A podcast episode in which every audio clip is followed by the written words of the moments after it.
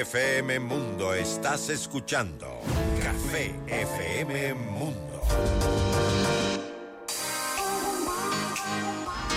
Y ya estamos, sí, sí, sí, en nuestro live, como lo anunció Carlita. Estamos en YouTube, estamos en nuestra en nuestro Facebook, pero también en nuestra aplicación que yo siempre les digo que se la bajen, es lo más práctico del mundo, FM Mundo 98.1, ahí nos escuchan y nos ven. ¿Y qué es el tema que nos encierra ahora, que nos vamos a, poner a conversar intensamente y que llega gracias, por supuesto, a Fato a mano, despierta tus sentidos y alimenta tu alma? Tienes problemas no resueltos, estás cerrando el año con esa espinita metida ahí adentro, porque es importante hacer un cierre emocional. Y hemos invitado a nuestro psicólogo de cabecera, por supuesto, Mauricio Batallas, especializado en psicología clínica.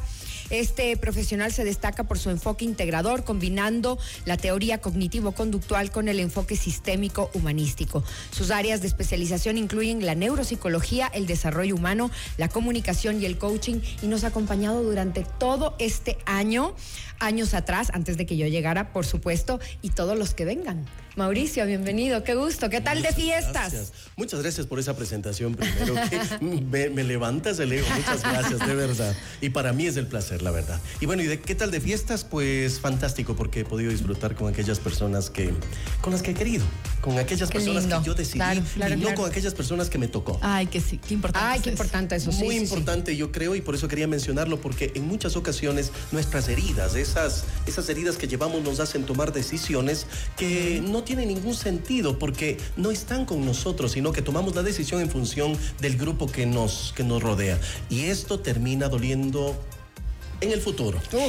Así Y- es que tomar decisiones. Es importante eso, Ma- Mauri, y creo que también esto viene muy de la mano con el tema que estamos tratando ahora en nuestro cafecito, porque ah, el toca, ¿no es cierto? Me toca, me toca, tengo. Tengo que. Nos Uy. lleva a una carga emocional súper pesada. Y es como si literalmente estaríamos con una maleta que a veces es innecesaria, pero que como no nos damos cuenta, vivimos en este automático, estamos tan acostumbrados a cargarla, no hacemos una pausa y observamos con mayor claridad y con objetividad tal vez que ya no es necesario tener y cómo puedo hacer este cierre para que el 2024 y no solamente el año, sino puede ser el día de mañana o la siguiente semana empiece mucho más relajado, mucho más relajada, sin tanto estrés y con la cabeza más clara. Mira, y lo que mencionas, no solamente el 2024, sino mañana. Recuerden que eh, he mencionado en algunas ocasiones que nuestra eternidad se la vive desde el día que, desde la mañana, cuando abres tus ojos hasta la noche y cuando la cierras, esa es tu eternidad. Tal cual. Así es que si logramos tener una eternidad del día de mañana, pues ese es el momento de disfrutar de esto que tenemos y de tomar decisiones por lo que llevamos dentro y no a partir de todo lo que venimos cargando, como tú dijiste, con esa maleta. Pero aquí yo quisiera hablar de las heridas y de las cicatrices. Las heridas, eh, en muchas ocasiones mencionamos mucho de las heridas del pasado, las heridas de este año, las heridas que, que vengo cargando. Pero ¿y qué pasa si ya no son heridas, sino más bien son cicatrices? Claro. Quizás la cicatriz tiene esta connotación fantástica, a mi modo de ver, porque lo que hace es que nos muestra que sí sucedió, pero que no está sucediendo y que ya no duele ahora mismo, pero que sí dolió en ese tiempo. Claro. Fue algo complicado, pero ahora es una cicatriz que hasta la veo, pero no me duele. En muchas ocasiones ya son cicatrices, pero nosotros las volvemos a abrir para que vuelvan a ser heridas. Y esto lo hacemos de manera consciente, digo consciente, aunque a veces se lo vea como inconsciente. ¿Por qué? Porque digo consciente porque en muchas ocasiones nos sirven para algo.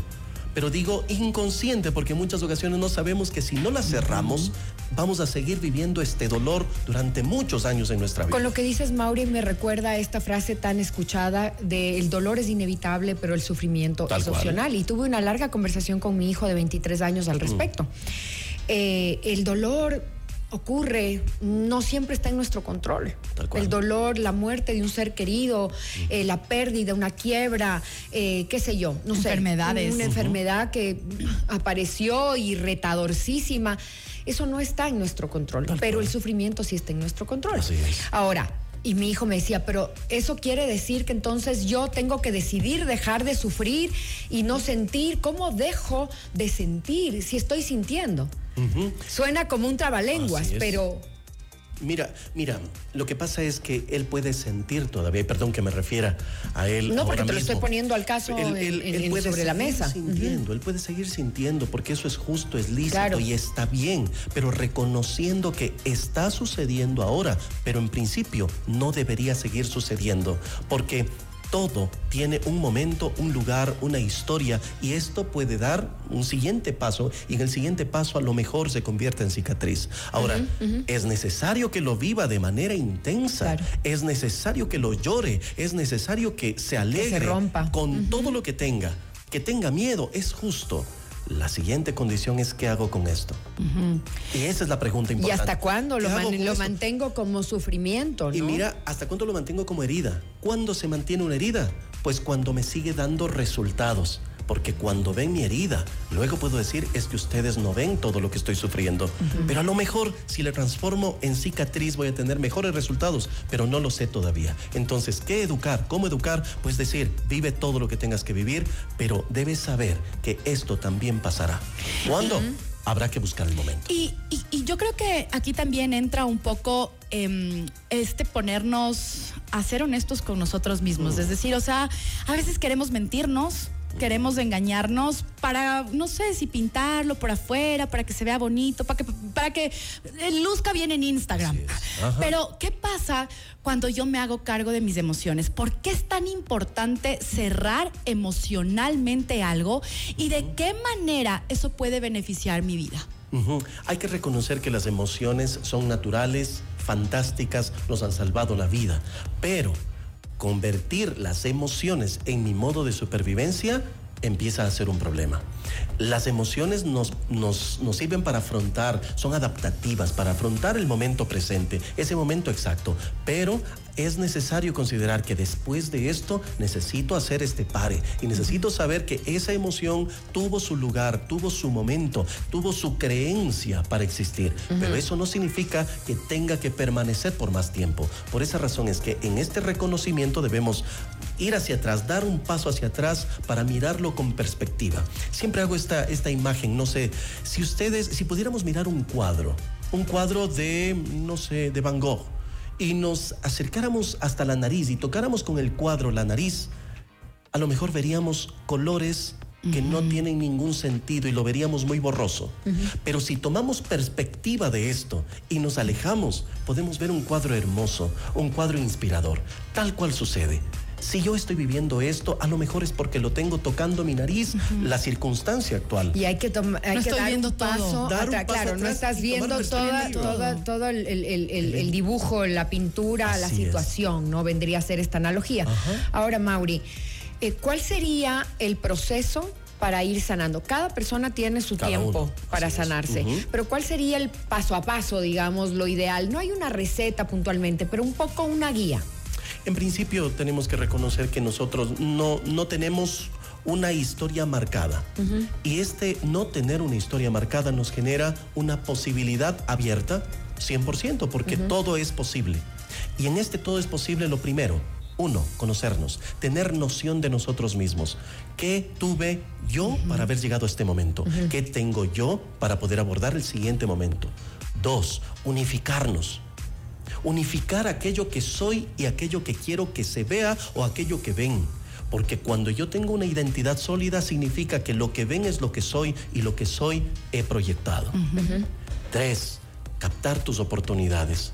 Es decir, cuando tienes la noción de ti mismo y la unicidad contigo, luego puedes captar tus oportunidades, pero el punto cuatro es el más importante, reconocer tu alcance. Esto es de vital importancia porque si no, si no logro reconocer el alcance, a lo mejor me siento frustrado porque no alcancé aquello que creía que debía. Claro. Así es que reconocer el alcance, hasta dónde voy a llegar en esta etapa de mi vida, en este momento de mi historia. Cuando reconozco ese alcance, entonces puedo estar satisfecho por los logros que he tenido. Y luego con esto cierro. ¿Para qué? Para volver a la noción de ti mismo.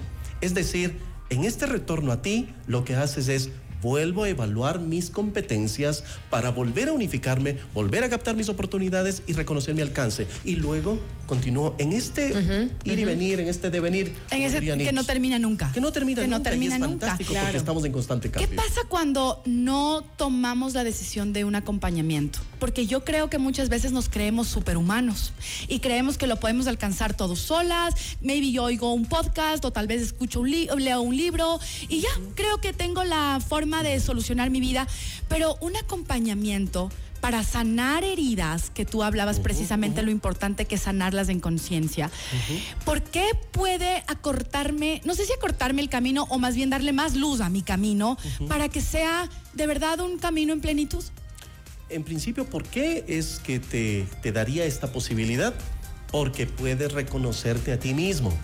¿Y cómo te reconoces dentro de, del espacio psicoterapéutico? Es mirándote en un sitio donde no te van a juzgar y donde puedes expresar directamente aquello que sientes. Donde hay un profesional. Y donde solamente estás mirándote, te está reflejando. A veces te puede doler, inclusive pero estás en un espacio seguro.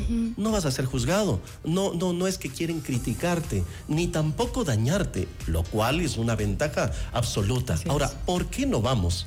Por nuestros propios temores. Ego. Porque yo siento que yo puedo, que yo soy el llanero solitario. Y esto está mm, corroborado también por la sociedad. La sociedad considera que si vas al psicólogo en muchas ocasiones es porque estás loco. Y siempre les digo, no, las personas que, tienen enfermedad mental hay que, hay que romper, Exacto, el que no va. y nosotros durante este año lo hemos hecho muchísimo y siempre decimos busque profesionales en distintas áreas que para eso estudiaron tantos años, para eso se han preparado tanto, para ayudarnos a encontrar nuestras herramientas. Ahora, eh, entre las cosas que podemos hacer por nosotros mismos, yo he descubierto que el escribir, el journaling es muy importante y es muy sanador. No digo que sea la gran solución, pero a mí, por ejemplo, me funciona hacer las dos columnas de comparación, ¿no? De lo que tengo, de lo que falta, del, del si de pronto lo que estoy viendo y sintiendo no está demasiado eh, agrandado, no, está, no le estoy inflando a la situación, no le estoy poniendo un montón de emoción o minimizando, como dices tú, ¿podría ser un ejercicio apropiado o podría llegar a confundir más? Déjame compartirte por qué es tan importante escribir. Nosotros podemos pensar, algunos se han dado ahí por decir que tenemos 60 mil pensamientos. No sé si es que esto tiene una base teórica, una base científica, pero digamos que son 60 mil pensamientos porque es lo más fácil de hacer. Pero para presentarlos a través de la palabra, es mucho más complicado porque tenemos que hacer que se ordenen para que sea comprensible para el grupo el que nos está escuchando. Así es que esto implicaría más o menos que podríamos llegar a unas 10.000 ideas plasmadas a través de la palabra. Pero para llegar a escribir necesitas utilizar muchas zonas cerebrales claro inclusive la motriz, y esto implica que el cerebro pone todo en orden. Por esa razón es tan importante llegar a escribir. Así es que es bueno hacer las dos columnas y hacer el, proceso comparativo, pues por supuesto que sí, pero más que nada, escribirlo, plasmarlo sobre papel implica que el cerebro distribuye todo ese concepto que te dolía o que te hacía Y se libera, ¿no? Se libera un poco. Sí, porque El, cerebro funciona trasladando la información a todo el cerebro y allí se tranquiliza. Esa es la función del cerebro. Y está conectado con nuestro sistema nervioso. Tal cual. Eh, en ese momento, cuando tú haces esta conexión, por eso es que el EMDR, que es una forma eh, eh, de, de abordar, es un proceso psicoterapéutico que lo que hace es pasar la información de un hemisferio al otro. Esta es la importancia de este proceso que es el único reconocido por la FDA, que pagan los seguros y todo este proceso. ¿Por qué? Porque pasa la información de un hemisferio al otro. Ahora, cuando tú vas a escribir, lo que haces es trasladar la información a muchas más zonas del cerebro. Por tanto, hay un resultado muy bueno. Así es que está bien escribir, por supuesto, está bien pensarlo, por supuesto decirlo y esperar una respuesta como un espejo, por supuesto. Qué importante eso. No nos falta tiempo. Es que nos falta tiempo. que por Quisiéramos tener más, pero lamentablemente este hemos llegado al final de nuestra entrevista. Mi querido Mauri, me gustaría que así rapidito antes de cerrar nuestro nuestro cafecito de hoy, les des un mensaje de fin de año a todas estas personas, estos oyentes que nos han venido acompañando durante todo este año y que seguramente necesitan algo especial porque nada es coincidencia. Si es que lo están escuchando, es tal vez porque es ese mensaje divino del universo que a ver, lo que me hacía falta para poder tomar la decisión y empezar un 2024 con más paz y con más tranquilidad mental un reto porque lo que quisiera decirles es que la eternidad se la vive en el día a día y la suma de eternidades hará tu historia. Y cómo la escribas, eso depende de ti. Solamente tú tienes la capacidad de escribir esa historia. Ojalá lo hagas de buena manera, ojalá lo plasmes hacia el futuro y ojalá dejes huella. De eso se trata la vida, de poner un poquito más, un poquito más y de dar pensando en el otro, cualquier cosa que se haga. Quisiera eso que quede. Mauricio, nos encanta tenerte en el programa. Gracias por habernos acompañado este año. Gracias por ser nuestro psicólogo de cabecera y por llegar a esas personas con tus conocimientos, con estas herramientas que necesitamos encontrar en el día a día, porque nadie la tiene fácil, nadie la tiene más fácil que tú. Todos están luchando una batalla personal de la que tú no conoces. Yo no conozco la batalla de Carlita, yo no conozco la tuya.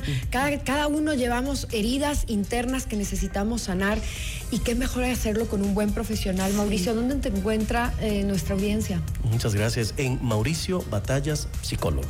Así tal cual, en las redes sociales. En redes sociales y ya está en nuestra pantalla también para quienes nos están viendo, lo pueden copiar y si no, bueno, eh, compartan para quienes nos están viendo con en sus redes, con sus amigos. Y, creo que es una, una herramienta sumamente importante. Tal cual, tal cual. Gracias, mi querido Mauri. Un hermoso 2024, que haya muchas bendiciones en tu vida y que nos sigas acompañando en muchísimos cafecitos. Nosotros vamos a ir a una pausa. Recuerden, por favor, mirarnos en nuestro canal de YouTube FM Mundo Live. Ya volvemos.